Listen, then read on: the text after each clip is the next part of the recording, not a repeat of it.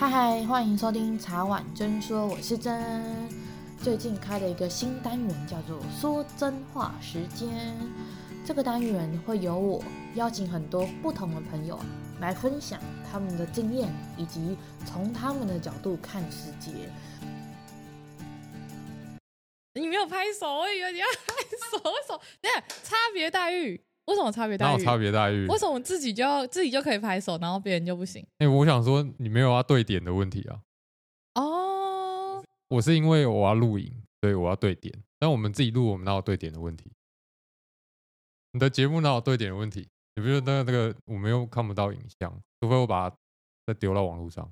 大家看到我脸想说干这个又在乱讲，没关系啊，说好露脸的，啊，你就是封杀他。不行啊，不会，应该还好啊。反正我客户也没有到那个量那么多，应该是还 OK。可是这样你就不能得罪人嘞，欸，影响到你们公司。不会啊，保险业务员不就是得罪另一个业务员吗？因为我可能抢了他的业绩。哦，都踩着人家是，也不算啊，就是今天这个客户如果喜欢你的话，那他自然会去找你。哦，反正你们是做那种个人品牌概念的。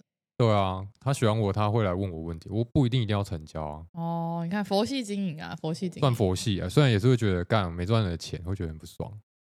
我们今天说好不能官官方说法，今天的主轴得罪人，可能会得罪一些人，有可能，希望不要啦。哎，这样对我们这些真的要买保险的人是好的，因为我们就不用听到一些冠冕堂皇的包装。那要看你以前遇到遇到什么人，因为大家都很会讲，我我我遇到的哦，就没有得罪人，但是我遇到的都是每个人都会跟我说，要签约的时候都讲的什么都可以赔，什么都可以干嘛，但真的要发生事情的时候哦，很多东西都被剔除哦。欸、这真的，哎、欸，这是不行哎、欸，这个我觉得是，我觉得签约的前提是你要了解什么东西会赔，什么不会赔。先进来主题，我们今天超级开心，邀请到一个愿意得罪人的来宾。茶碗真的节目都很怕得罪人，都是本不代表本台立场的那种，都是一切归咎于来宾。啊，今天如果得罪人的话，也是来宾的关系哦，跟我们没有关系，赶快先撇清。因为我觉得大家应该对保险都已经听到烂了，就哦，谁做保险谁做保险，很多人会邀约，很多人要帮你见检什么什么这样。可是应该很少可以听到愿意得罪人，所以我觉得今天听这一集的听众应该是有福了，听到一下比较客观跟可以找到一个真的适合自己的保险，不管你是要走储蓄还是寿险这样。那我觉得我先先请来宾自我介绍一下。Hello，大家好，我是保益姐的小明，我现在是保险经纪人业务员。你觉得每个人真的都需要买保险吗？我觉得这是大家最常问的问题。我觉得先问自己存款有多少。怎么说？因为。我们不会叫郭台铭买保险，你觉得郭台铭需要买保险吗？不用吧。对啊，他自己一个人就可以成立一个癌症中心了，他为什么需要买保险？所以要看你的总资产量到什么程度。那反问一个问题：怎样资产到一个境界的人才不用买保险？嗯、除了郭台铭那个太，我是说有怎么样的衡量？比如说你怎样的人适合买保险，怎样的人不需要买，根本不用。越害怕的人一定会买越多嘛，这是重点。可是不害怕的人有没有可能风险是比较高的？就是我觉得有有很大一部分是会买保险的人，家里的人都有人生病，知道医药费医药费的可怕。可是有很多时候是他觉得没关系，就是他连机车他都只买强制险，所以他觉得保险很浪费钱。因为我钱缴出去我看不到，因为保险是世界上公认最难卖的产品，因为它无形啊。就我买个房子我还可以住。我买个保险，我用不到怎么办？可是保险的本意本来就不是要让你用到的，它是要在你用到的时候可以帮助你。所以要问自己说：假设你今天生病了，马上需要三十万，你可不可以拿得出来？你的现金流有没有到那个程度？就是衡量自己很重要的地方。哦，哎，这样听下来，我有一个很奇妙的想法：如果大家把最常，比如什么国人十大死因最常得那些都算了一下，大概要花多少钱？你确定你有这些钱？可能他的买保险的想法或者是意愿就不一定要这么高，是这个意思。因为保险的感觉好像是，哎，我今天发生了什么事情，然后我可能急需一笔钱，就是有点是保护你自己资产，或是保护你自己现有生活的一个水平的一个方式。对，买保险是让自己的原本的生活不要被改变，就是你今天就算丢了一百万出去，马上要治疗，可是不影响你的家庭。可是大部分人是没有这个没有这个机会的，因为状况，大部分人很多买保险买比较多，通常都是有家庭的人。那你是家庭的经济支柱，你一定要做一些可以保护自己的事情。所以保险的用意其实是这个。因为你知道前阵子 COVID 很盛行的时候，好多人是靠买保险致富，拿到一桶金，也不能说致富，但是他的人生的第一桶金。是因为买买那个防疫险，对，防疫保单。我跟你讲，我这有一个可以讲的，就是我那时候也帮很多的客户就是理赔。但你知道，我之前那间公司其实算是有一点点业绩压力，就是你可能每半年要生出三万的业绩。但你知道，我本身就很佛，就是人家来问我，我他不一定要跟我买，我觉得都 OK。可是当那一阵子啊，我其实很知道说啊，我的客户。为什么急需这笔钱？是因为干他就一个月不能上班啊！他、如果没有这个钱，他怎么办？可是站在卖保险这个角度的立场，就是那又怎么样？业绩才是一个保险业务员应该要有的。所以主管会告诉你说：“你现在让客户拿到理赔金了，你现在快点去谈储蓄险，那叫客户存钱啊！这钱存不下来，拿到有什么用？可是我会觉得那是人家的钱，为什么一定要去做这件事情？”所以我那时候跟主管是有碰撞，很不爽。我在迪卡干掉他。我大概能知道你们，因为毕竟我觉得只要牵扯到业务这两个字，它其实就是有业绩，然后就是要靠卖东西，不管是不是保险，嗯、就卖东西的那个业绩，然后生存，然后公司也是靠着这些业务，然后去拓展业绩，然后去让公司得以生存嘛。嗯、所以他对你们那时候主管的想法，应该是说，哎、啊欸，他这样子有一突然有一大笔钱，又可以从这一大笔钱，里面就要去转到储蓄，就是这个。他拿到的钱又可以转回来作为你们的下一笔订单的感觉。对，但是但是我觉得，毕竟他是主管啊，他站在公司面，他讲的没有错。但是我觉得他会有讲的比较好听的地方是，啊，因为你也要生活啊，你来做业务，你不就是为了想要过更好的生活嘛？不然就是做一般工作就好了。我觉得他讲的没有错，可是因为跟我的理念不一样，所以我那时候就觉得我有点不高兴。就是我觉得那个钱是算皮肉钱嘛。就是我已经生病生很严重，然后你在人家拿我理赔的时候，你还要叫人家储蓄，我觉得可以提，可以稍微提一点，但是不要很强硬的要求，就不要有那种过度推销。因为我发现任何一个产业都没有不好，可是保险好像大家最害怕的，应该就是一直叫你买，然后买完 A 之后又有 B。B 则有 C，买不完的，又演演化版，因为还要赚钱嘛。对，我是说，如果以任何就不是只要不是非盈利组织，都是为了赚钱。对，那他为了要赚钱，他就演变出 N 种商品，可以让你无限买嘛。它有很多的变化，就比如说住院日额，然后它就变。某某人寿有出什么叫短期照护，然后听起来名字很新嘛，对不对？点进去看，他就住院一天多少钱呢？换个名字包装一下再卖给你。可以解释成不同东西，但其实内容是一样的，oh. 所以你有可能一个东西买两三个，结果都长一样，那白买啦。为什么要这样买？我有个疑问呢，一个东西买了两三个，那到时候出事的时候只能理赔一个，还是都可以？没有，都可以，都可以啊。哦，oh, 那还没有白买啦，他只是有一算白买。你看到这个东西，如果啊你的保费，譬如说住院一天一千块，对，你缴了一万多，对，你同样的东西买五次，你是不是一年缴五万多？对，好，每个都一千一千一千一千五千，对不对？你现在住院可以住几天？可能三到五天就要被赶出去。好，那五千块给你乘以五嘛，两万五。你一年的保费缴多少钱？五万。不是很很智障的一件事情吗？为何啦？对啊，因为保险应该是想要用最低的钱拿到最大的保障。你怎么会花越来越多钱，然后反而理赔的时候少少的？所以这时候很多人心里面就会觉得，干了保险有什么用？那就把解约。但解约是最傻的啊，先检查完再来解嘛，确认身体没有问题再说。哦，因为。好像很多保险都是那种缴二十年、缴三十年那种。就分啊，就是独约的话，一定是终身比较好。那当然是以寿险为主，因为这样子的话，你未来有缴费的问题的时候，还可以挡掉。那赴约的话，通常都是一年一年期，可是有很多人会有两三个主约，那通常就是贵的地方就在这，所以它可能占了你百分之八十的保费。嗯，譬如说你本来预算两万块。然后因为加了这些东西，也变六万。然后他就告诉你说：“我们我们搭配就是这样。”然后还有一句最经典的话，我听过，我觉得最赌烂的：不要问保障好不好，先问自己缴不缴得起。但我就会觉得很不爽。我就想说什么叫缴不缴得起？我预算是那样，那你为什么要叫我买那么多？我有很多人是因为这样缴一年、缴两年没缴了，那钱都白花了。哇，那我有个疑问呢，我就会先回到一个点，就是保险的种类太多了，你可以大概快速的理清，因为像我有听过，但是对我来讲，那个真的是好困难。保险没有，其实回到一个最简单，保险你听过了最最常听到的第一个医疗险，第二个意外险。嗯、好，那再来，其实医疗险有衍生出很多重大伤病险跟癌症险，然后再来是寿险。失能也算吗？失能，失能是另外一块。失能跟长照其实可以摆一起，但是两个理赔方式不一样。好，这就总共六六个最大的险种。其实我觉得买一个最基本的，你医疗跟意外至少要买好。然后重大伤病，因为年纪越大很贵，所以你可以年轻的时候保额高一点。那我们把这个省下来的保费，轻易拿去做。重点还是你自己的资产可以留多少钱？因为最后这个保额如果就保费如果到很贵很贵的时候，你要有所取舍，因为。我们现在做的低保费高保障，我现在二十七岁，我的保费一个月不用三万块。可是当我到了五十岁、六十岁的时候，我可能要缴六七万哦。可是我这个前面省下来这些钱，我没有，我有没有可能在这二三十年时间让它变成更大一笔钱？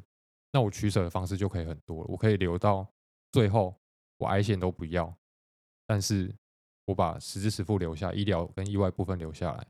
那。我一样还是有这些保障，还是很棒的。像医疗险，那时候我听闻他们也在讲，就是比如说他比如住院一天一千块，好了，举例，那他最多正常人呢、啊，最多可能住五天七天。那如果我们刚刚提到的买保险，是因为我可能急需一笔钱，可能三十万、五十万还是什么，我突然拿不出来。可是应该不会有人突然拿不出来五六千，然后去住院吧？哎。你讲到一个问题啊，我很好奇，我很好奇这件事，因为我觉得刚刚的概念是，哦，比如说我像温他可能得癌症，他可能一剂要十八万，嗯、哦，那真拿不出来，一个月打四剂又我几十万都不见了，嗯、这个我就觉得哦，保险真的超级需要，或是谁可能骑机车然后什么，可能脚断掉、手断掉什么，反正就是那种很大的费用，可能甚至需要复健，可能需要什么那一种，我就觉得哦，那真的是没有人有办法，除非他真的都有什么急难救助金。可是也不会有人存到五六十万吧，可能二三十万就差不多。嗯、可是如果只是一个住院，然后的话，我不知道啦。我只是很好奇，说不会有人因为五千块然后去买保险？不一定哦，因为要看你住哪一种病房嘛。有的人觉得住院还是要像住在家里一样，所以他可能会愿意花这个钱，然后去买日额比较高的商品，哦、只为了他今天就算住双人房、单人房，只要保险可以 cover 就好了。所以他愿意花这个钱，但是对我来说不是啊。对我来说就是住院两天哦，两天钱付一付，款回家。真的，我也是这样，那就尽量都不要再那回家最好这样。对啊，没有买保险的用途很多，我觉得差别就是他到底要什么。我觉得很多人是不了解自己的需求，很多都是人情险，不是吗？我不喜欢人家用人情勒索，我觉得跟认识的买也是最贵的。怎么说？因为我们其实，在网络上常常看到很多建议书，就是他其实你为什么会把建议书丢上来？你不信任他吗？第二个是你觉得好像有更好的方式，第三个是预算不符，但是他就是给你这个建议书。好，那丢上来的时候，通常都会看到说，就问说，其实罐头保单就是标准一般人的搭配就长那个样子。我想问一下，就是如果就那一份建议书来说，我会问他说。请问一下，为什么会有这一条？就譬如说，多了一个终身医疗，要一万多块。就问说，请问你知道这个东西是什么吗？如果我不知道，那我们先把它空着，先划掉嘛。他不懂的东西先删掉，删完之后看一下总件数是多少钱。我觉得这有可能才是他原本的需求。哦，其他都是给上去的。对啊，就他看到哎认识啊，我这多加一条，然后跟你说这还不错，然后这在这里多加一条，然后七八千块，跟你说这还不错，因为你不懂啊。然后又会怕，就是我是比如说朋友，就想说问太多，人家会不会觉得你不相信他？你不懂，你就会找专业。但是我觉得买保险就是要问，如果不问，你很容易被业务牵着鼻子。哎，我觉得会耶，因为我觉得每一次遇到的都是说 OK 帮你健检，然后健检完就说啊你缺那个缺那个缺那个，可是他都从来哦都没有关心过，哎你可能生活有什么状况？我的意思是说，比如说身体有什么状况，然后是家里有没有什么基因遗传啊，什么都不会，直接看保单就可以跟你讲说你缺了哪些所有的东西。然后我就会觉得很尴尬的原因，是因为因为我是是父母买的，我自己没有，就是我父母他们买的。所以很多人说，就是有时候就像你讲，朋友要看，然后想说算了，给他鉴定，要不然他好像也很很辛苦。因为有时候不是像每个人都像你一样佛系嘛，有可能他很压力啊，什么一定要一日三访什么，就有的没的那种。然后有时候就想说就，就就让他，然后自己也可以多了解嘛。然后就开始看完之后觉得哦，你缺 A B C D E F G，然后我想说哦，这样保下来真的很恐怖哎，就会觉得说 感觉有点太太多了。就像我觉得你刚刚讲很好，我觉得这也是大家应该想要知道的，就是到底怎么样可以买到适合自己的保险。像你刚刚讲，先厘清你自己想要什么。如果那他如果好像举例好了，我们现在二十七岁。我想要的是一个可以让自己可能到五六十岁这中间，虽然没有家庭，可是可能这中间我可以保障我自己。如果有一天很不幸遇到一些重大意外或那种重大伤病的时候，然后或是大家最熟悉的嘛，就是很多现在很多人都得癌症啊，或是很多就是医疗费很多的那种的时候，我应该怎么做？罐头保单就是一个最基本的，因为我会买寿险的人有很大一个原因是因为留给小孩。但是我觉得，如果你们完全没有这个压力的话，你寿险的最低保额，嗯，你就拿那个当主约，然后剩下的医疗啊，实时付会比较，现在买的还不错啦。然后再来就是你说的癌症，癌症的一次金跟重大伤病一次金买好，其实就好了。那其他，我想听有没有其他演变的？比如说，像我很长几年前一直听到什么储蓄险、储蓄险险，其实它也是寿险的一种的，对。是，它是寿险，它只是你可以拿回来而已。在你活着的时候，你拿得到的钱。可是我有一个问题，我活着的时候我要拿回来，就代表我要节约。嗯、可是你又说最节约是最笨的。没有，要是你买的东西如果没有价值准备金是那个保单价值的话，你节约是最笨的，就是。你买寿险就是保险公司间接帮你在存钱，可是你买医疗险是没有这些事情的，你就把它想象成一个池子，大家把钱丢进去，这是这是医药费，你不会所有的人同一时间同时出事嘛？一年的人可能一百趴里面可能只有百分之十会出事，就想这些钱是拿去赔给他们，所以他是没有准备金，可是寿险是有准备金的，就是保保险公司帮你存起来了，那。他在帮你，他你领回之前，他要做什么事情，让这些钱变多，这是保险公司的事情。就跟银行一样啊，就你钱存那，他拿去做另外应用，那他只要能 cover 住他给你的趴数就就 OK 了，就跟保险一样，他只是先让大家的钱让他可以去做其他的运用之后，他有办法赔给你，在你需要的时候就好了。没错，对。但其实保险公司很可怜，他们跟银行不一样的是，他动用一分钱，每一个钱都要经过金管会的同意。哦。金管会说不行就不行。我们那时候在学校演讲、听演讲的时候，就那个老师就讲啊，他说：“你不要看那个保险公司总经理怎么看起来都很嚣张。”他说：“他去金管会就跟孙子一样，就是你今天不听他的话，那好，你之后有什么保单要出，先延个三五年再说，就不要赚钱了，因为你不听我的话，是很可怕的。对，所以他们也是，可是我觉得这也正常啊。你看到你跟银行，比如说你做定存，你一年就可以拿回来。”可是跟保险公司买合约买保险，二十年、三十年，理所当然，他要限制他很多，因为万一他倒掉了，那又是全民擦屁股。对啊，对，所以他限制他很多是正常的，被监管的严格是合理的。所以储蓄险跟寿险的差别在于可不可以拿回来？寿险也可以拿回来，死掉可以拿回来。对，活着的时候就可以拿回来。其实寿险你要解约也是可以啊。我活着的时候干嘛要拿回来？没有，有的人是他买那个是因为他会赚钱。就你你缴了，譬如说你缴二十年，然后你放到第三十年的时候，其实他钱比你的保额还要多的时候，那你就把它拿回来，你就不用等死掉再拿，哦、就先拿回来嘛。我有要用钱就拿回来。感觉已经跟原来的寿险的概念是不一样的，因为我以前最小最小的时候听到的都是那种，就是可能谁死掉了，受益人是给谁，那那一笔钱。可能是第一个是像你刚刚讲的，可能父母想要留给小孩；第二个可能是丧葬费也不便宜，所以他就可能丧葬费完之后剩下留给小孩。对啊，那是最原始的寿险的概念。对啊，然后现在演变到已经是储蓄啊，就是存钱。可是我没有到特别推荐大家买储蓄险。储蓄险分很多类嘛，就年期不一样，两年、六年、十年、二十年，你觉得买多少年的最笨？我觉得买越久的越笨吧。那你就很聪明啊。因为通膨啊，我我自己的想法啦，比如说我买个二十年，然后我可能这二十年我还不如去买 ETF 还是什么，殖利率可能比较高。对啊，我个人的想法，那我可能一个钱被定在那里二十几年，那中间又不能解约，又不能干嘛呢？解约可能还要可以，可能可以，可是可能会被扣钱，反正不知道怎么样。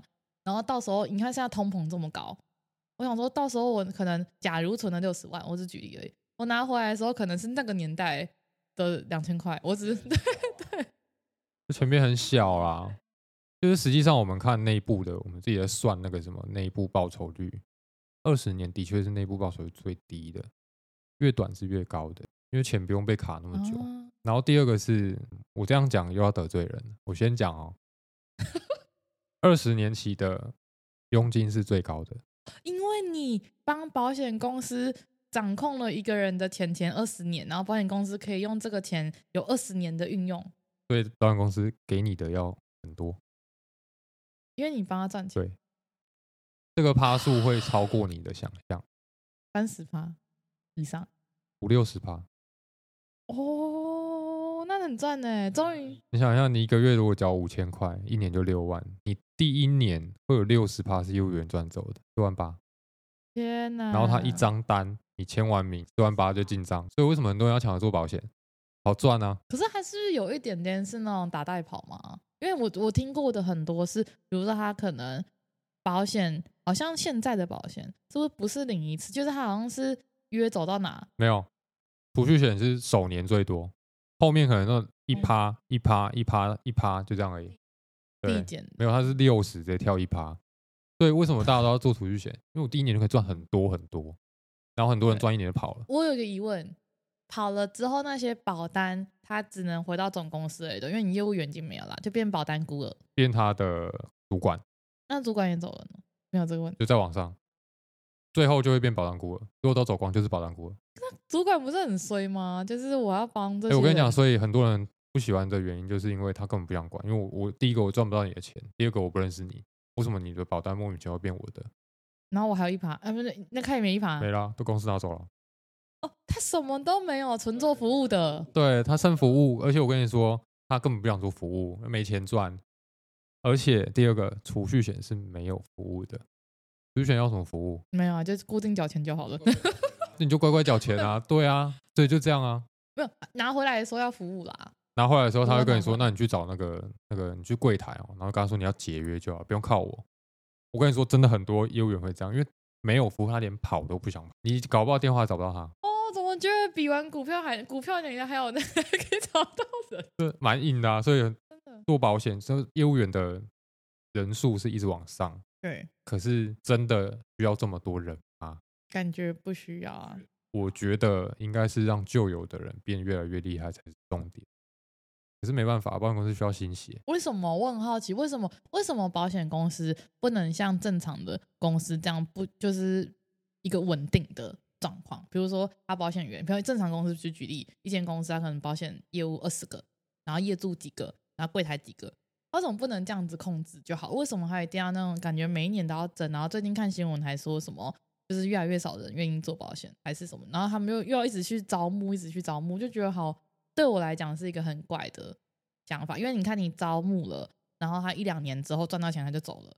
那你中间那些培训过程，或是那些东西，有时候甚至他后面留下，你还要帮他擦屁股。当主管有抽抽钱啊，你的底下的人做业绩，你是可以拿钱的，哦、所以他需要一直有不断的新血。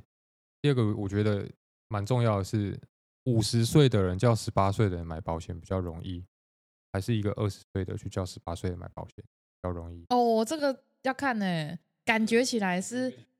对，感觉起来是二十岁跟十八岁的人叫他买，原因是因为他们有同频率的话题。可是我说要看的原因，是因为对我来讲，如果是我啦，我可能五六十岁的人跟我讲，我会比较能理，我会比较愿意买。原因还有一个，因为他活过很多，他应该经历很多事情，所以他应该能知道的更多。我都知道的不是说知保险知识哦，我说他可能生离死别啊，什么遇到的受伤什么比较多，他比较能知道说哦，原来这个东西保下来要多少钱。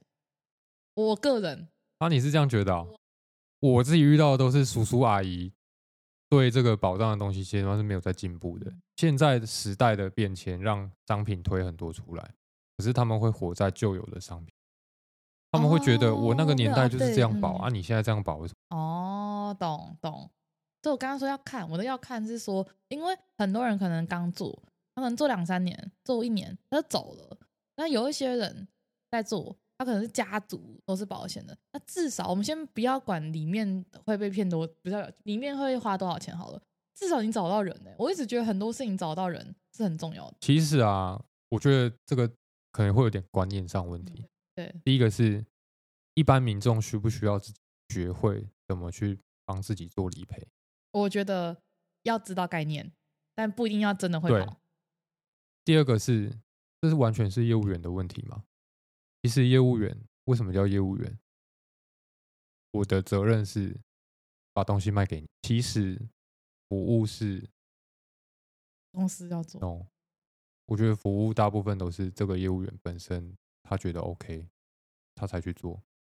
其实服务上是不需要的，是认真的。保险业务它是有一个自己的条例，里面没有一点是服务。所以其实是我觉得民众还是要自己学着知道理赔的东西是什么。好神奇哦！哦，那真是观念问题。因为在我的世界里面，我已经把保险跟售后服务对，你都串在一起，对不对？因为大家都会觉得说，哎，这是他的，我也不能这样讲。可我只能说，一般人像我代表一般人，我自己一个人的话，我会觉得说，哎，比如说我跟你买。那这件事情发生什么问题，应该来问你。然后把东西服务，那你要你要来帮我处理嘛，对不对？对，就是这是这是迷思的嘞。啊，好神奇哦。对，这是迷失。但是我觉得好的业务员还是会愿意做这件事情，就是他会觉得我今天帮助你这件事情，那未来我可能还有跟你成交很多次的机会，就你可能会找他，可能然后真的买个储蓄险啊，两千块一个月这样，那我觉得还不错啊，或是。你这一辈子只要买车，你的车险一辈子都是交给他服务。我很好奇一个问题，嗯，车险啊的佣金多吗？我这因为你看车险是每年都要买的，你看有七十五趴吧？哦，那好像这样算多吗？我对这个行业不是要看你有没有你多少人啊？哦、就是假设我今天一台机车强制险六百五十八嘛，然后业务员赚多少？五十块，好夸张的低哦！那听完是不是所有人都要灭火就没有？可是啊，我今天如果是一台机车的第三责任险，然后可能两百五十块，这样我就一台车赚三百。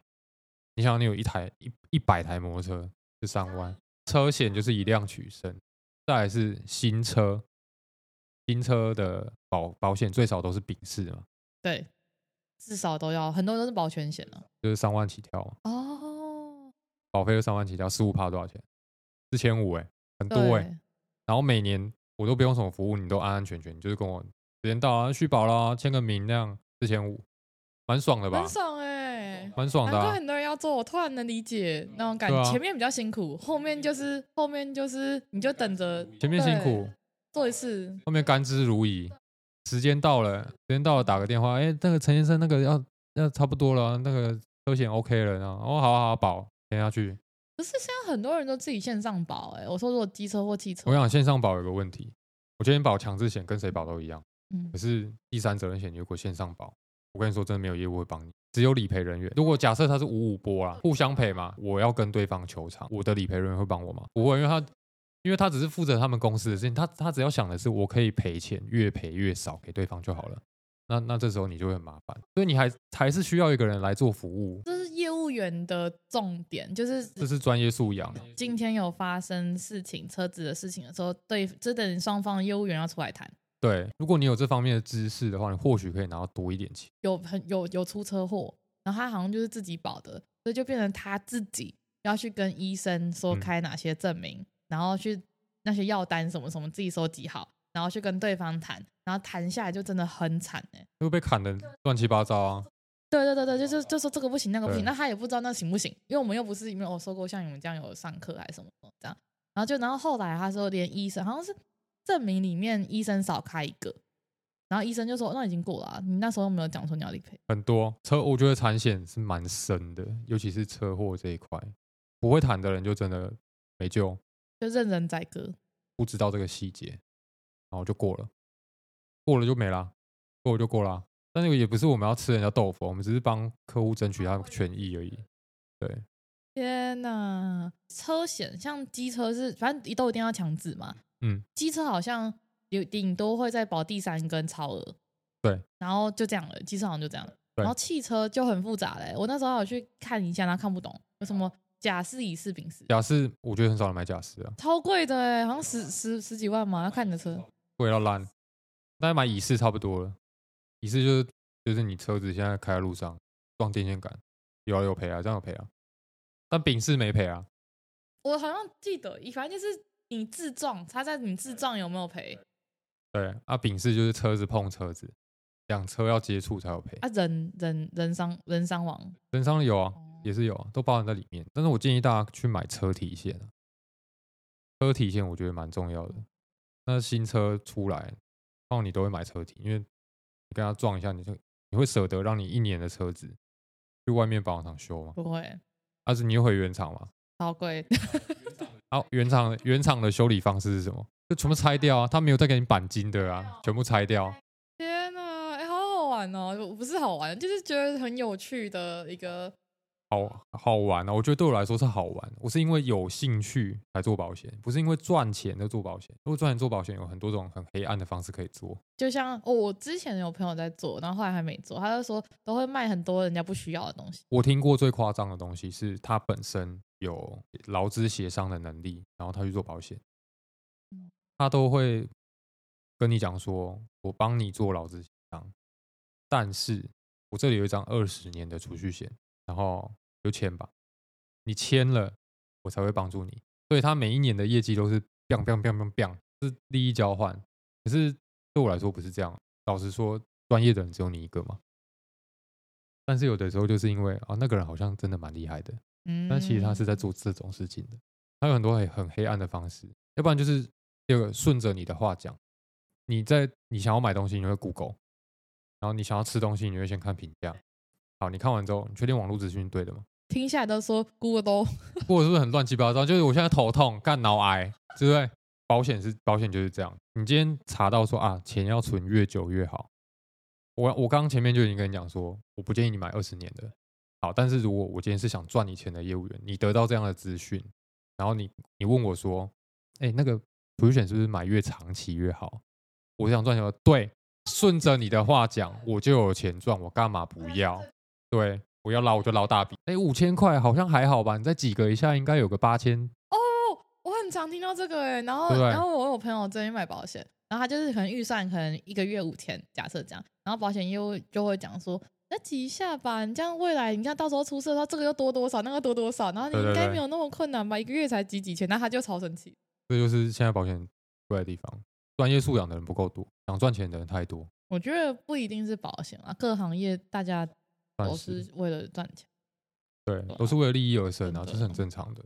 所以民众还是要自保。所以你觉得，如果他是一个没有太多，就是嗯遗传疾病还是什么的人，其实他罐头先罐头就是六十分的意思。罐头我觉得现在有八十分了，真的哦。然后再去加一些你刚刚讲的，加一些他个人他的需求，了先了解他的东西。我觉得像重伤伤病大家都会保，然后一百万。因为如果你很害怕保两百万也不是不行，但险种是不要变的，就是买那些东西。但是保额是可以你自己决定。你现在把它调高一点也便宜嘛。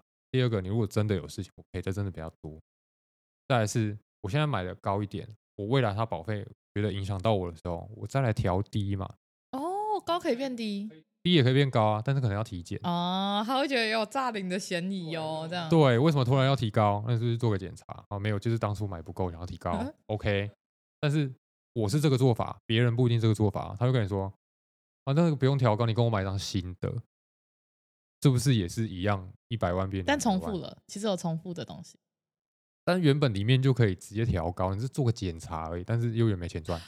变更保费保额的那个没有钱，要新的才可以。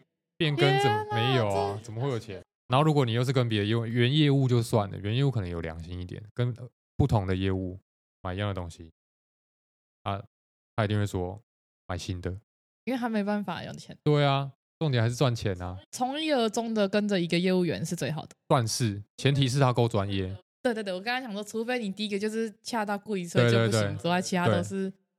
啊，好神奇哦！嗯、那我想问一个问题，保金跟保险到底公司到底差哪？因为好多好像以前都只有保险公司，后来后来越来越多保金公司。保金公司这个概念是从美国开始啊，因为他们。个人可以卖很多间的商品，这个概念是美国。那台湾的话，一开始当然还是单一保险公司，就比如说什么什么大树啊，什么邦邦那那种的邦邦，你知道吗？就那个蓝色的那一间。那当然，为什么会有保金公司的出现？当然就是因为啊，为什么我只能卖一间？哦，我们开始有国考的证照嘛。啊，你开始需要一些签署人的时候，你可以成立一间保金公司，要求要代理他们家的商品。那为什么这些公司会愿意？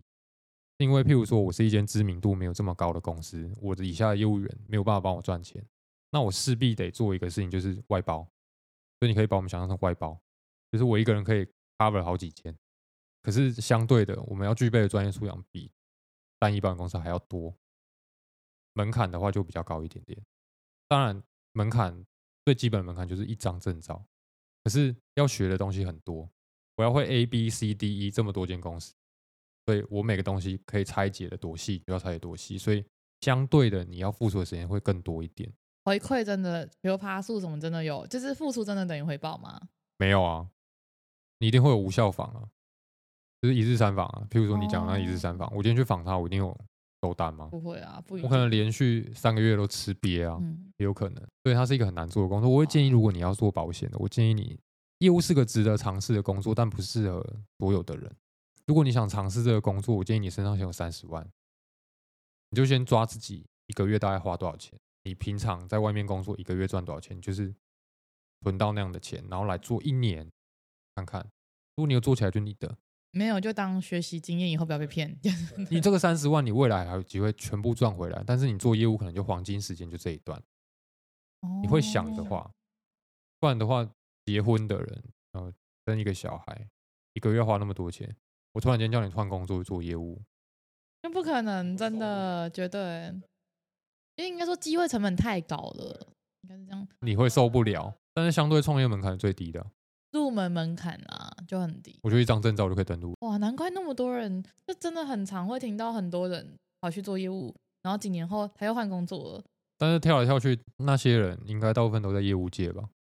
就保险做一做，跑去卖车子，然后车子卖个两三年，跑去卖房子，对不对？他大部分都是这样循环，因为他已经尝到一个月赚二十万的感觉，突然就要回去做三万块的工作。然后他心里就想说：“刚好我要赚六七个月才会等于我那个那个工作第一个月薪水。”所以这是业务的魅力，但是也是业务最让人家诟病的地方。大家都会说，赚最多钱的业务是最没良心的业务。可是我觉得不见得啦，有的业有的有的是真的，他手上有很多老板啊，老板就需要这些东西。保金公司可以卖很多家保险公司的东西，那每一家的可能。爬树或孔明兄或是佣金不一样，会不会有一些比较不好不孝的人？就是像你刚才讲，可以以赚钱为目的，他就是卖给你，不一定你适合，但是他抽最多用的。有一次在公司啊，在第一间公司的时候，我那时候在旁边写东西，然后我就听到那个人就是同事啊，他就跟另外一个同事说，我遇到一个客户，可是他跟我讲完他的需求之后，我不知道我要卖什么给他欸。他是好业务，这样算是好业务吧？他在思考了。他旁边那个人跟他讲说：“你就那个商品表打开，看到佣金最高，卖那个就对了。”天哪，这是一个跟人性拉扯的一个工作，真的是是是，没办法，这社会就是这样。哦，就是你的良知跟你的生生存之间在拉扯。对，那、啊、如果你要撇撇弃掉良知，你有可能会赚很多钱，啊，你可能会失去最多人，但你有赚钱。那你如果要良知，你可能你赚到钱的时间线要再拉更长一点，比如三到五年、五到十年，可能才有机会。那没做到呢？哎，也也是有可能的哦，因为成本也是蛮大的。对，真的。它是跟良心的拉扯，拉扯天使跟恶魔之间的战争。对啊，它大部分都是恶魔战胜啊。一定的，我这样听下来，啊、就是身边的朋友这样进进出出的，我就好像真的是，就是回到一点，你的人生到底要怎样？你的目的是什么？你是以赚钱然后为主的人，没有不好哦。但你是以这个导向，我就是要有一些人可能我就要人生胜利组，就要买车买房买一堆，然后我就是要很奢侈。假设他没有不好哦，但他的目的如果是这样，那他可能就会被恶魔带走。对。但如果他的目的是我想要问心无愧，我想要每天都睡得着、吃得下，然后平平实实的，但是过得没有对不起别人、对不起自己的话，那他可能就天使会战胜这样。我觉得，我觉得做保险睡得着真的蛮重要的。真的会有人，我觉得当如果他已经被恶魔绑架了，他应该会睡得超级早吧，因为他什么都是他要的，旁边的物质全部都满足。我都是这样想的，我就假假设说，我今天我卖的东西都是客户不要的，然后硬推的，啊，真的有卖出去，我觉得那我不是在做业绩，我是在累积我业障，哎，真的就就可能下辈子会很很辛苦。然后我跟你讲，如如果哪一天，就是我遇到一个很聪明、很屌的客户，但他从头到尾都给我手机这样盖着，然后其实在录音，然后我又跟他讲一些有的没的，嗯、我就为了要卖的东西讲一些有的没的，然后他哪一天就告我，我跟你讲，我就结束了，我职业生涯就结束了。我觉得其实很多，我觉得应该很多东西是资讯的落差啦。就是如果可以直接把优劣都跟人家讲，让他自己去选择，那我觉得很多的纠纷都不会发生。可是很多人可能他就是隐恶扬善，把不好的都都是可能绕掉啊，然后粉饰啊什么什么这样，然后只讲好的。然后可能有一些人他可能也忙，也没有特别去研究不好的东西，或者他可能问了，比如说问说，哎，那这个有没有什么缺点？然后有一些人可能说，哎。没有啊，现在都没有，现在都没有什么缺点的啊。然后，对对对，理赔的时候一堆东西就出来了。对，理赔的时候很多缺点的。这个好像也有一点规则上的问题，我们不能拿两间公司的东西摆在一起，就是你要做比较表是不行。真的假的？嗯。为什么？是规定啊，业务员的招揽规则。不能做比较表，但可以讲。嗯，可以讲，不能做比较表。你如果这样，我拿出一张来，这个给你参考，然后上面就 A B C D E 呢，我跟你讲，你完蛋了。做比较吧，然后不要写出保险公司，这样也不行。我 A B C D 不行啊！我跟你讲，明眼人都知道，你怎么会拿不同公司的东西来比较，然后你又放在同一张 DM 上，怪怪的，这真的会抓哎、欸，他只是要要抓跟不抓的问题。天哪，就好多，我突然觉得好多灰色地带哦，只是看你遇到的那一个客人有没有那么盯紧，人要愿不愿意，要不要搞你啊？讲白就要不要搞你？有有没有那么险要搞你这样？所以真的在，尤其是我们做网络课，不该讲的不要。我我上个月哎、欸，上上礼拜吧，收到一个他传的 email 给我，他说他保产险的实支实付，我就问他说什么需求，啊为什么要保嘛？然后他就说哦，因为我每年大概要做一到两次的 PRP 治疗，然后所以我需要这个保险。那我就说啊，你找别人，因为一再疾病啊。他的意思就是叫我。帮他隐瞒这件事情哦，懂懂懂。然后 PRP 这种东西呢，知道 PRP 就是什么自体细胞什么，就是有很多人什么韧带裂掉可能会做的治疗，他就是打一支针，那你三个月可能可以打一次。好，这个针贵到什么程度呢？三万到数十万。跟几代血的作用是一样的吗？自体可以生成还是？我我我我其实也不知道这种东西是什么，然后反正它是一个呃费用很贵。疗效没有很好的一个疗法，那为什么人家做？因为可以赚钱，用保险来赚钱。你今天做这件事情，我把它归类在意外，我意外的实支实付可以赔你。那我先假设我这一间我保三间，每间都五万块，我打一次针五万，我赚十五万，好夸张哦！所以你在吃保险公司豆腐，所以这种事我不做。我第一次听到可以用保险赚钱，除了那个防疫险知道之外，其他的不知道。我讲剖腹产很多，剖腹产才刚被抓完而已。就是明明可以不用剖腹，但他就是因为要赚保险，所以他就是要一定要做开刀的行为。对，而且剖腹产有一个很特别的事情哦。你今天如果是胎位不正，你通常要什么？超音波照片哦。啊，有的人会什么？那前两天就突然好了嘛，对不对？然后有的人就是我不管了，反正我跟医生讲好了，我就是胎位不正。啊，医生要写啊，胎位不正，然后开始花钱。你我想剖腹产。没那么贵吧，两三万差不多吧。那就是一个，就是把小孩拿出来这样子啊。有的人开价一胎二十四万啊。你想一下，你如果实支实付很多间，你连月子中心的钱都省了啊，你就拿那个理赔去去弄就好了。呃，很多哎、我跟你讲，有的人为了钱，什么事都做得出来，而且还这种东西还是在那种什么妈妈群组流传超级多。我我好难想象，就是要为了赚钱，然后在肚子上面画很多刀这件事情。你知道那个新闻上面报的那一间，它只是其中一个，它只是做的太嚣张了，因为它开价开很贵。但是别间也有啊，这种事情是一直都有。我跟你讲，最难处理叫产程迟滞。对，生太久要怎么证明？我在里面架摄影机，不可能嘛，对不对？医生写的啊，啊，医生跟谁讲好的？跟孕妇讲好的啊。啊，医生有没有可能跟业务员有认识？有啊，啊，我试一下可不可以拿钱给你？可以啊，你三方全部都是一起，你被抓去关活乖，对啊，被抓去关就是你应该的，所以他们有判刑。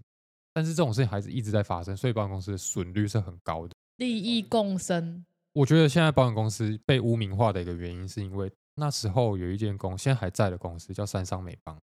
我跟你讲，很多人很堵拦这一间，对不对？就是通常名声都没有到太好。对，我身边的人都不喜欢这一间，可是我必须老实说，他们以前的商品有它好的地方，那业务员很机掰啊。大家都说那个业务员很很很吸血什么的，然后公司很刁啊。可是我要帮他说话，我们知道一些案例是，譬如说啊，你说癌症，它实际上就是没有在那个范围里，它实际上就是它是。呃，你先有癌症你再去买，好，你隐瞒，那保险公司我不赔，好不赔？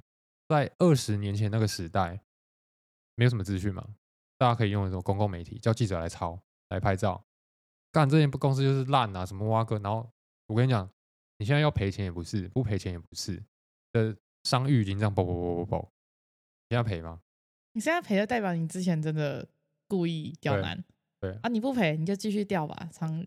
啊，所以赔了夫人又折兵，最后还是赔了，被压着赔啊。可是伤愈到现在救回来了吗？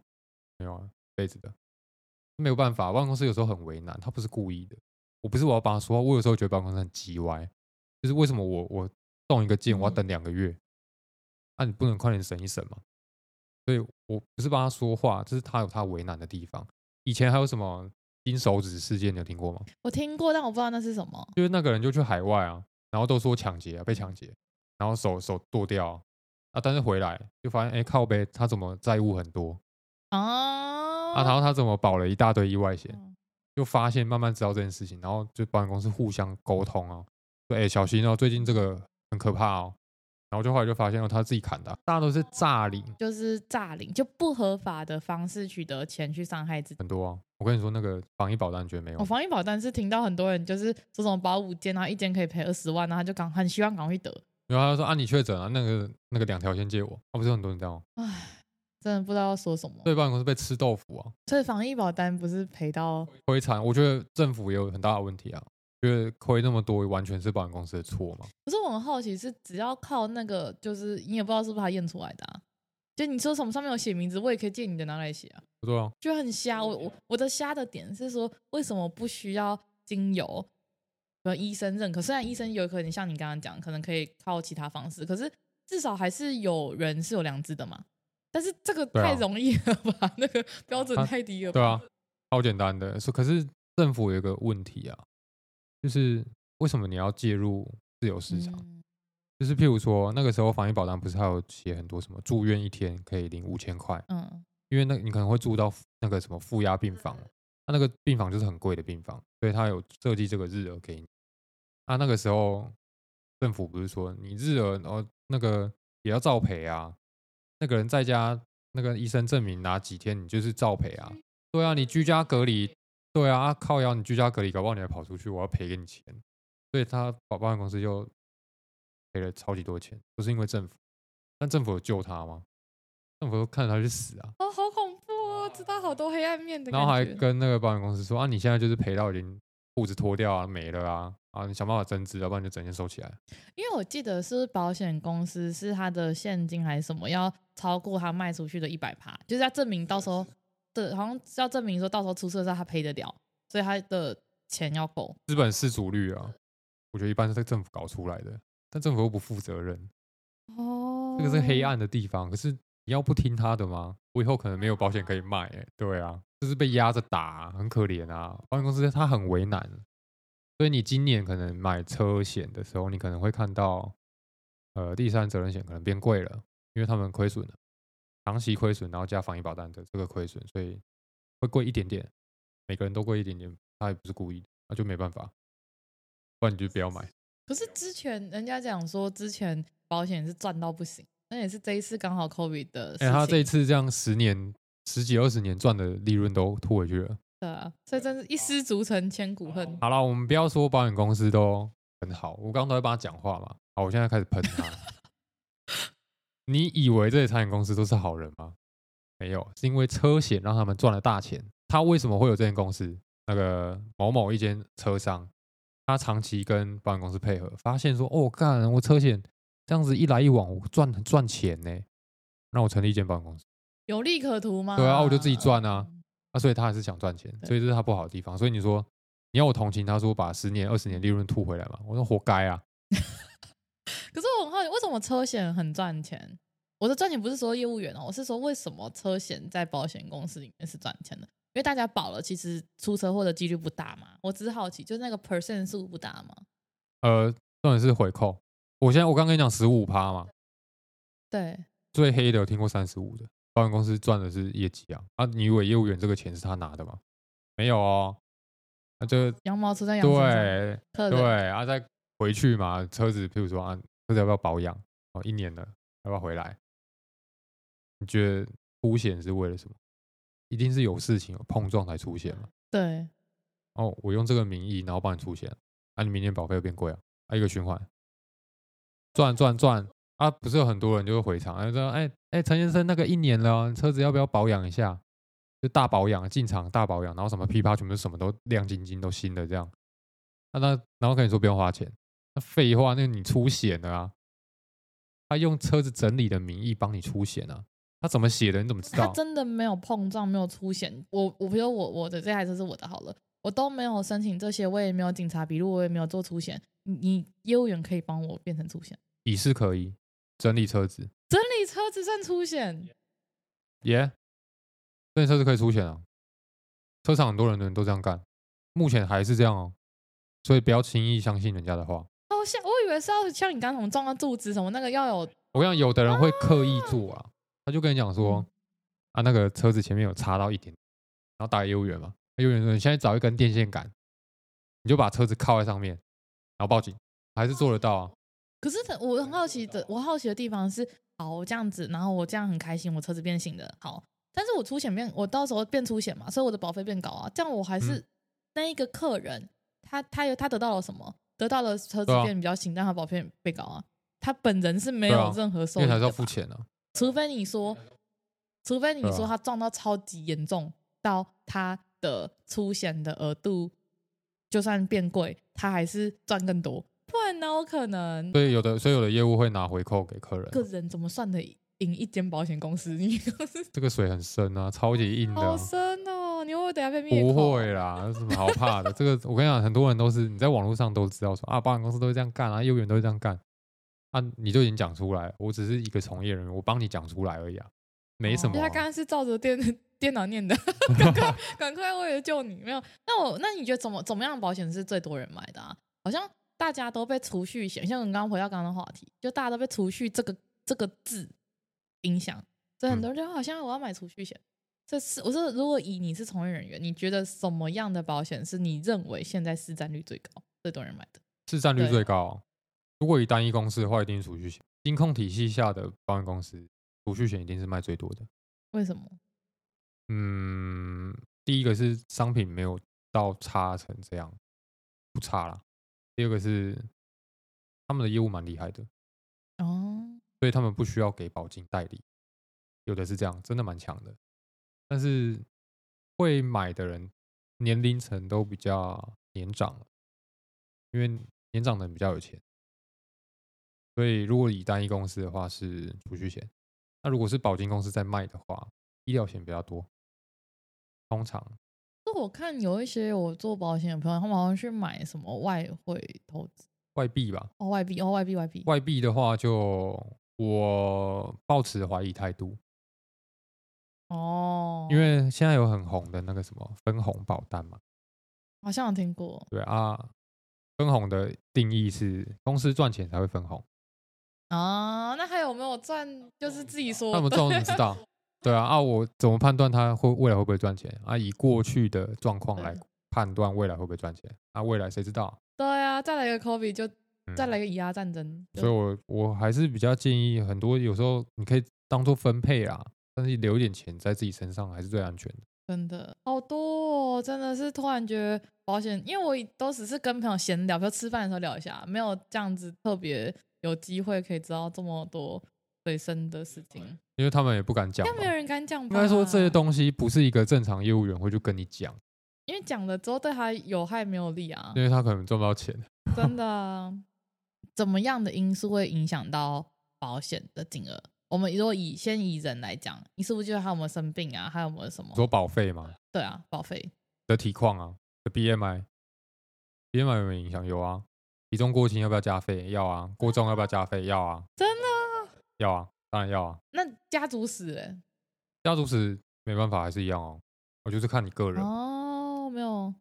单纯单纯看你个人，然后第二个是你两年内有没有去看医生、住院、接受医生治疗？大型的那种嘛，感冒那种不会吧？感冒感冒不会啊，感冒我就会跟你说，你两个月后再来投保。哎，你两个月内受医生指示要不要吃药？那他也是医生啊。哦。对，小感冒呢，两个月后再来投保。那不然等下支支气管炎被除外怎么办？那以后肺部有问题都不能赔。为什么要为了这件小事情？我是我的告知是在书面上。范围内的我告知，范围外我干嘛跟你讲？我出生的时候，呃，一岁两岁，我生了一个病，我就二十五岁要买保险的时候，我还要跟你讲，但不要，我就是在有限度的范围内告知。但是他如果查到病例，那当然不会赔啊，因为已在疾病。已在疾病真哦，已在疾病就是一个重点。所以很多人为什么很年轻的时候保的是因为那时候他可能没有什么，就是熬夜，就是没有那些后面衍生，啊、因为人越老，可能问题越多啊。然后加上现在又什么环境污染，然后一堆微博微病嘛，啊、所以他只要一直有病例这种东西，都会影响到保费。对啊，那会影响，要不然要如果不影响保费的话，就是我那个部分，你只是未来如果那个部分有问题，我是不赔的，可是我保费不会加，就除外啦，啊、就你原来有的这些病就除外、啊。可是有的人会很 care 啊，我本来一百趴我都可以赔，我现在剩九十五，我差那五趴，我心里面不舒服。那他早一点赔，早一点保啊！千金难买早知道啊！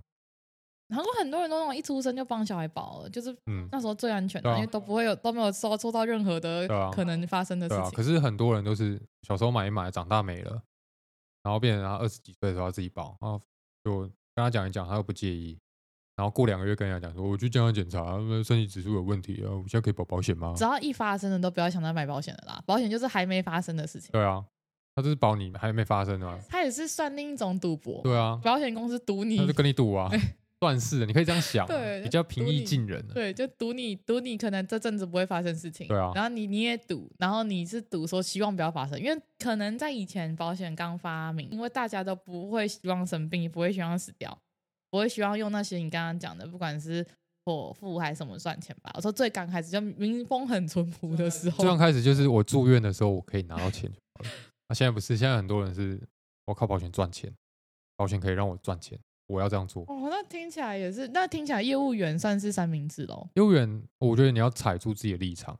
像我的话，因为我们比较谨慎，你很容易就可以听出来客户是不是怪怪的。你知道业务员有一个标保书里面有一项叫做业务员报告书，那个东西是客人看不到的。我回去要怎么写是我的自由，我可不可以在里面写说，我觉得这客户怪怪的？请你下体检召会，可以哦，我可以做这件事。对，我保护我自己，我先告诉你保险公司，我觉得他怪怪的哦，可是他找我投保，好，但是我告诉你这个情况，你要不要照我的指示去做是你的事情，我该讲的跟你讲了。那为什么不要限定说所有要保医疗险的人全部都要健康检查？那不比较快吗？医疗险医疗要付钱啊，健康检查要付钱啊，成本是保险公司出啊。哦是啊，我以为是你保你自己检查完之后，你再跟我保。没有没有，他会有一张纸，你就拿那张纸，然后去那个健检中心，然后他盖个章，他就回传给保险公司了。那是不是保险公司付钱？那是不是有一些人想要健康检查不想花钱也会？我不会，通常不会啊，那都是智障。那个八百块可以解决的事情，干嘛自己搞了？我已经已经从婆婆那边已经开始都在往那边那个方向想。不会不会不会，健康检查倒是不会，但是保险公司因为。我觉得这个是业务员的第一层审核。我已经跟你说这个客人有问题了，我觉得他怪怪的。那如果是我怀疑错了，那、啊、他去检查也没差嘛。对啊，他没事就没事。我反而你拿到一个好客户，拿到我也拿到一个保护。可是有的有问题的人就是这样被抓出来的。所以要做这件事的人要越来越多，保保险业才有救。嗯，就是健康检查也是一般的那种，不是？我以为是那种，就是之前人家不是会花那种三四万去保，就健康那种一本的，下一跳。没有啊，不行。对啊，那一本的、啊，那个很麻烦的，那个还要吃泻药，要干嘛的？没有，通常都是从抽血哦，验那种 B 肝、C 肝那种基本的那些，然后验尿啊。哦，尿的话，哎、欸，尿你不要想说那尿看起来没什么，很多那个尿你不是有看到黄淡黄色的，他拿回去验验出来，你里面是有血的，那尿潜血啊。那如果女生的话，有可能是生理期啊，就可以回去再跟他说，我们可不可以做下一次？因为他生理期，我让你连续验两次都是，然后避开生理期还去验，还是有尿潜血，那是你的问题，那代表你身体里面有可能被拒保。最近这个蛮多拒保，因为代表你身体里面某个器官其实在流血，然后你不知道哦，所以他会觉得如果是腹部的话，哦，那腹部很大哎、欸，这个部位这么大，那我我现在。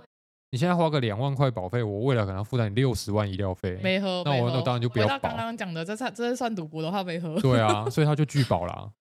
哦，那拒保的人多吗？你你你从业到现在，我觉得蛮多的，很呃拒保很容易耶。像是看精神科，精神科一定被拒保，因为他可能会自自残还是？对，嗯、你可能有吃药，为什么？你有精神病史，你基本上医疗险是不能买的。有精神病史只可以买癌症跟年金。年金是什么？就是你活着的时候可以领的钱。然后让你死掉没钱，他精神科特别容易死掉。啊，对，他 死掉办公室赚啊。他是就你就这样讲，他跟你赌博嘛，对啊，你活得越久，他越惨。对，那你早点死，他赚到钱。对，可是你死了，如果是寿险，他还要还给你那个寿险的钱呢。那赌你没寿险啊？那你有寿险的话，那那你前面也缴了不少保费给我。哦，你缴的一定已经超过你拿回的啦。对啊，没有差。天哪，他是在跟你赌。可是现在那么多人在看精神科，哎。所以有时候会有一些问卷，就是譬如说我只是呃一时睡不好，然后拿个药，然后不用干嘛。可是有时候跟医生有关系，你跟医生讲的是这个症状，你的健保卡读下去的时候，比如说健保快一通，他是写疑似忧郁症，你死定了，你不能保。好恐我突然觉得医生也很重要。医生如果只是你只是可能可能像我假设。可能温过世那半年可能睡不好，我是都没有去看医生。我说如果去看医生，他如果给我写一个那个，我不是白白了。跟那个健保点数有关系啊。他拿为了要钱钱，因为大家都是钱钱。天哪，因为他店，因为他怎么写，就像很多人说，很多听说不用开刀，他也硬要你开刀，就是因为开刀他可以拿比较多。对啊，开刀赚钱啊。好恐怖哦！你看，你看，一般的人类多恐怖，到处都是。对啊，啊，为什么大家都要当医生？没有人会去质疑医生。医生是专业，医生医生是权威，所以当医生比较好。我叫你开刀，你就开刀。然后如果你不开，他说：“哦，那如果之后有什么事情，我们不负责哦。”对。然后开刀，我会跟你说，这个开刀有风险哦。到时候如果中间发生什么事情，我们啊，他都不用背锅啊，但是又赚钱，这样。不是他读七年的医学院呢、啊？那七年值得吧？很值得啊！未来开个刀几万、几万、几万。但如果他要睡得着的话，那就不一定。哎啊，讲都是这样讲啊，但是实际上遭受报应的有人有很多吗？哪知道啊？不知道哎、欸，大家都是钱先赚到口袋，先让自己生活过得好再说。大部分人还是都是这个样子。这这一集其实不止保险嘛，蛮黑暗的。对啊，好黑暗、喔。这整个世界其实就是这样子轮转。后面要挂号那个黑暗版，超黑暗啊！大家吓死了。所以，那我觉得还有一个最后啦，最后想要聊聊的，应该是说，你觉得？如果大家可以自己选择，第一个什么时候保比较好？第二个预算，虽然当然是跟自己的经济能力啊，但是因为我们比较比较大众版的预算，因为很多人会说，哎，他可能不知道他的预算多少。比如说假设好了，我每个月五千到底是多还是少？其实对我们这种我们这种不知道，那叫多还是少？嗯，然后再来就他要怎么理清他自己的需要嘛？然后再来，他可以做哪些功课？然后不要用 Google 的方式，就是他可以比如多问几间吗？还是我不知道？我是说有没有什么样的建议给大家？好，第一个问题，什么时候保？最好的保险时机就是当下。你知道保险的时候，你知道保险的时候，请你就去做功课。那要去哪里做功课？有很多的网站是很专业的，其实 Google 真的找得到。但是你不要在上面写，呃，该怎么买保险？好，那请你不要这样写。呃，你可以去 Facebook。有很多买保险的社团，你可以加入，里面有非常多的业务会回答你的问题，但是他们只局限于你问的保险问题。你今天如果丢一个建议书，你完全没有讲自己的需求，那所有人可以给你的答案就是罐头保单。所以你一定要把自己需求讲上去。第二个预算多少钱？我觉得，呃，如果一个人不是一个家庭的话，我觉得三十岁以前两千左右就差不多了。那如果你是三四十岁的，四五十岁的，我觉得到四十岁之后，四十五岁之后啊，你要考虑的是你的重大伤病跟癌险的保额是多少。我觉得它会是影响保费最大的因素。那其他的就还好，其他的大概三十到四十岁左右，三千块一个月是差不多的。哦刚还有什么问题？我说大家怎么知道自己适合的？像你刚刚讲的，比如他他丢一个见解，就是你刚刚讲的那个建议书还是什么的话，他自己你就说你要先讲出你的需求。问题是很多人都不知道自己的需求啊。罐头保单就是你的需求，它可以适合百分之八十的人，所以代表说他的所有人的需求大部分都落在那边了。所以如果你想要知道罐头保单是什么，你可以上网去问。这个罐头保单每一年的搭配都不一样哦，因为每一年保险公司都会有商品停掉了，然后新出了，所以他为了要让你。可以用最少的钱买到最好的保障，他会一直替换那个东西。那为什么跟你说，呃，最好的时机就是当下？你现在开始考虑，考虑半年之后，对不起，商品可能不一样了。好，保障有没有可能变好？我自己到目前看起来，保障是越来越贵，然后保障保费越来越贵，保障越来越烂。所以你可以快点保就快点保，前提是先确认一下自己有没有生病。没错。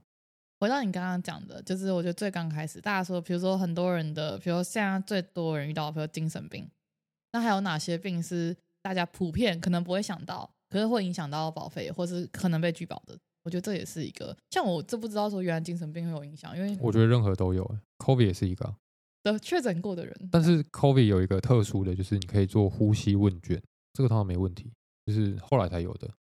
然后我觉得任何的疾病。保险公司都有它的标准。你今天在 A 公司可以投保，B 公司不一定可以投保。同样的疾病哦，啊，至于要不要告知，我觉得我还是以一样的原则，该告知的告知，在书面上有写的就告知，没有写的，你那个小时候你发生什么事开疝气，你不要跟我讲，对不对？啊，就你小时候的事情，你长大了，这二十年前的，那个最多也就五年，病历五年，那。就不用告知，但是如果他知道了，不赔的几率也是有的。反正就是尽量以诚信原则，但是如果是跟书面上面你要保那些东西项目里面无关的，啊、就算、啊、不要多讲哦。大家也不太想要，因为你讲一讲可能就对啊，你不要多讲说什么，就是你写的很细，然后在上面写出什么小时候医生看我觉得我心脏有问题，我有点剉赛了，他跟他真的会拒保。对，你不要不该讲的不要讲。那我知道有很多那种什么以前以前那个年代比较多那种 B 肝 C 肝那个一定举了的人，我记得。现在的话还是可以讲啊，但是除外应该比较多了，因为他不是没救啊，他是有救啊，长期追踪啊。那如果是可能像我朋友那种那种出车祸两只脚断掉那种，那个啊，嗯，意外算意外吧，所以那个就不是身体疾病，但是他可能以后会比较容易脱臼，我不知道。他有一个是伤害的。伤害那一个，人该写的写。那通常我觉得会那样子的人，意外险买比较高就好了，对吧？就是有很多很多种方式啊。我觉得用最少的钱买最多的保障是最好的，就是不要影响你的生活嘛。就是你今天如果赚三万块，你一个月要拿五千块来买保险，我傻子哦。啊，好像听说你的保险是你的。你的资产资金就每个月的资金里面的十趴，对，我记得人家都说十趴就好了，不要。其实十趴有点太多啊，我赚三万块，三千块很多哎、欸。那、啊、可是我们这个年纪，两千五左右可以解决啊。那就五百块，看你要拿去做什么，你可以拿去买 ETF 嘛，然后想办法壮大自己的资产，这才是重点。最后的你会什么都没有，最后的东西代表我说的意思是，你到了八十岁之后，你应该身上不太会有保险了。可是你会有一大笔钱，你会有很多很多钱可以 cover 掉你的住院风险，这才是正常的。对啊，最后的最后，你身上应该不要有，还是会有一个寿险、啊。对，除了寿险外，但应该不会有任何跟住院有关的保险了。哦，因为没人敢，没有人。因为住院对你来说已经是小事情了，在就钱的方面来讲，最后应该要是这个样子。所以关键还是在你能存下多少钱，你可以让自己的资产变多少。对，这才是重点。不用每个人都当郭台铭，但是你至少让自己的钱多一点，保障你自己。对，哦，我刚刚有想到，我刚刚很惊讶哎，就最后最后身上是不会有保险的。对啊，因为定期险会有一个年龄限制啊，七十五岁可能就没了，意外险七十五岁就没了，好，医疗险最多八十五岁就没了。哇，那如果以以后如果每个人活一百岁，几乎有十五年的时间是都没有保险的，只剩寿险。没错，所以那个时候会不会变高呢？不知道哦。哦，好有趣哦。嗯，它是个好玩的东西。那我觉得还有一个最后就是，你刚刚讲说有蛮多社团还是什么，可是就像你讲的，其实每个人的就是嗯，比如他去社团，他丢上去回他的人不一，你也很难知道他是天使还是魔鬼。那你有没有哪些是比较推荐的社团？就你觉得你们以你们行业来讲，你比如说哪一个部落客？我只举例啊，什么是大家给小白的？所以看你至少不要说百分之百正确，至少六十趴是 OK 的。好，百分之百正确有一个你的节目，Facebook 没有 Facebook 有一个在，他不是做保险的，他是非从业人员，所以他可以贴很多的比较表，哦，叫保险松鼠快易懂，你可以去看他的东西。他我想他讲话很直接，很靠北，可是他讲的东西绝对是对你好的。我在业务初期的时候就是受他影响，然后第二个是如果是网站。